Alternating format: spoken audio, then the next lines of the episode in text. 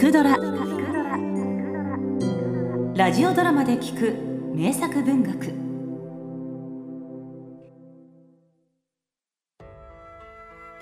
それは平安時代のこと。関東一帯に勢力を拡大した平将門は自ら親王と称し朝廷に反逆ののろしを上げました。坂東八カ国はほぼ制圧したな実にあっけない。まさに向かうところ敵なしです。親王様。油断は禁物だ。常明。そろそろ朝廷も本気になる。それです。朝廷が追部の書を派遣したという知らせが届いてまいりました。ほう。それは誰だ？何でも藤原の秀里とかいう聞いたこともないので。しかもかなりな老いぼれだそうで恐るるに足りません。バカ者秀里を知らんのか？申し訳ございません。都のことには疎く。そうか。だが奴のもう一つの通り名ならば聞いたことがあろう。もう一つの名？ああ。藤原の秀里。またの名を。俵の淘汰それは正門の放棄から遡ること。30年ばかり前の話です。オロチだ！ええー、落ち着け。何事だこれは秀里様どうした？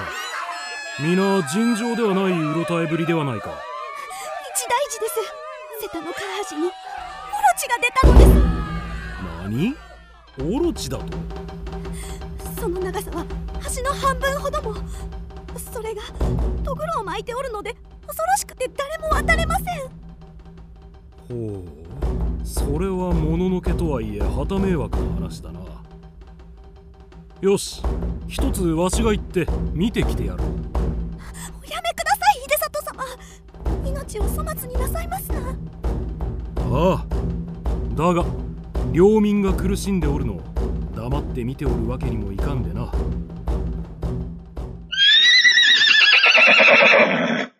あれか。馬が怯えてこれ以上は無理だな。さらば勝ちにて参ろう。そう言って秀里は馬を降りぐんぐん進んでまいります。果たして橋の上には小山ほどもあろうかというオロチがとぐろを巻いて陣取っております。その目はおきびのよう。チロチロと出入りする二股の下は炎のようです。おう半信半疑で来てみたがまことであったか。しかしあれでは確かに邪魔だ。迷惑千番。秀里は臆する様子もなく真正面から近づいていきます。おい通行の邪魔だ。そこをどけ。もちろんどけと言われて素直にどくようなオロチではありません。そうか。ならば踏んで通るまで。なんと秀里はオロチを踏みつけて橋を渡ってしまいました。ふん。見かけほどにもない。ところが不思議なことに橋を渡りきってから振り返ってみるとどこにもオロチの姿はありません。まるで幻のように消え失せているではありませんかさても面用な。だがこれで人々も安心して渡れることであろう。その夜のことです。秀里起きなさい。秀里ん？これは夢か？夢ではない。私は昼間のオロチである。なんと唐風の装束を身にまとった裏若き美女が枕元に立っているではありませんか。オロチ？あああの。私は琵琶湖の竜宮に住む。竜王の眷属じゃ。竜王の眷属、うん、確かに信ずるに値するお姿ですなおや綺麗なお召し物の裾が汚れておりますぞ。そこはお前が踏んでいったところじゃ。これは知らぬこととは申せ失礼をいたしました。ですがあんな人通りの多いところに陣取ったあなたも悪い。そのことはもうよい。秀里実はのそなたを豪遊無双のもののふと見込んで頼みがある竜王の眷属ともあろう者が生身の人間に頼みですか？恥ずべきことではあるがそなたの力が必要なのじゃ。琵琶湖に勢力を持つ我が竜王の一族は三上山に救うまがまがしき虫の一族と数百年の長きにわたり構想を繰り広げてきた。虫の？それが最近は連中がどんどんとのしてきて我らは押され気味でな。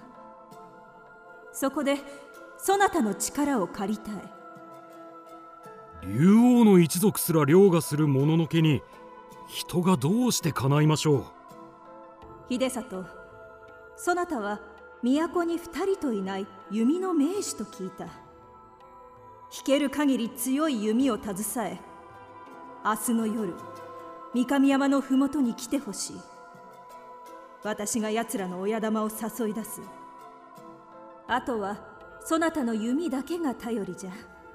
この通り。わかり申した。微力を尽くしましょう。次の夜秀里は愛用の号泣にいつもの倍の強さで鶴を張り三上山の麓にただ一人陣取りました。そして夜半も過ぎようかという頃。ななんだあの光は。なんと新月も沈みゆく山の頂近く高々と輝く二つのまがまがしい光が見えるではありませんか。いやあれは目だ。そして節だらけの足100はあるか。なんと山を二巻きする大ムカデではないか。これでは竜の一族がおじけるのも無理はありません。そうするうち反対側の琵琶湖の湖面が割れたかと思うやあのオロチがその鎌首をもたげます。ムカデとオロチとはしばらく睨み合いを続けていましたがそれもつかの間やがて巨体と巨体とが激しくぶつかり合いました。やれやれこれはとんだ助太刀を引き受けたものだわい。初めは互角の戦いかと見えましたがたちまちのうちにオロチが劣勢になります。秀里あとは頼みます。頼むと申されましてもそれでも秀里自慢の号泣に矢をつがえ大ムカデの眉間を狙ってひょうと放ちます。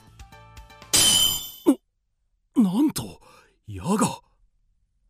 兜すら貫く秀里の矢が大ムカデの硬い体には弾かれます。おのれ続いて放った2の矢も結果は同じでした。そうこうするうち大ムカデは秀里の潜む茂みに近づきます。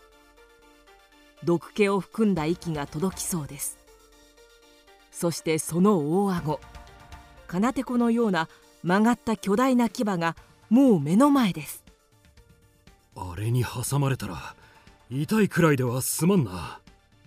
波のムカデなら唾でもつければ治るがあれに噛まれたら最後だ。ん？待てよ。唾。唾か。確かムカデは人の唾をえらく嫌うと聞いたことがある。よし。秀里八百良最後の一本になった矢尻にたっぷりと唾をつけると。渾身の力で弓を引き絞るや南無八万大菩薩。やったありがとう秀里礼にこれを授けよう。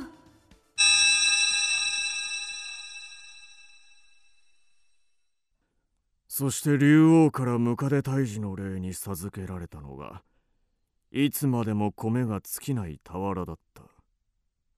という。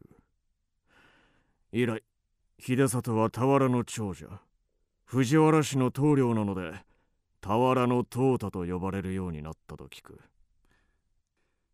そのような話とても信じられませんな。だが奴の弓の腕前は本物だ。60近くなった今もその腕は衰えておらぬと聞く。そうだとしても秀里一人に何ほどのことができましょう？うん。やはり杞憂に過ぎないかそうですとも。親王様ともあろう者が何を気弱な。その頃秀里こと俵の淘汰は一軍を率いて関東に兵を進め去る人物と会っておりました。これはこれは秀里殿縁のはるばる痛み入ります。おお貞森殿か。こちらこそ丁重なお出迎え感謝の極み。だが父上はまことに陽気の毒であった。はい。憎き正門め許すまじです。平貞盛は正門のいとこですが父親で正門にとっては叔父にあたる国家を領地争いで殺されております。そしてもう一人兄上無沙汰をしております。おおお前も来ておったのか。はい。夫の敵正門めをぜひにもぜひにも。秀里の妹は国家に嫁いでおりました。いわば貞盛は秀里にとっては義理の甥にもあたるわけです。わかった正門の思い上がり捨ておけぬ。俵の淘汰が来たからには奴の天下も長くはない。こうして貞盛と秀里の連携によって正門の乱は時を経ず鎮圧されることになるのです。よし！出陣じゃ俵の淘汰ムカデ退治の逸話。本日はここまでといたします。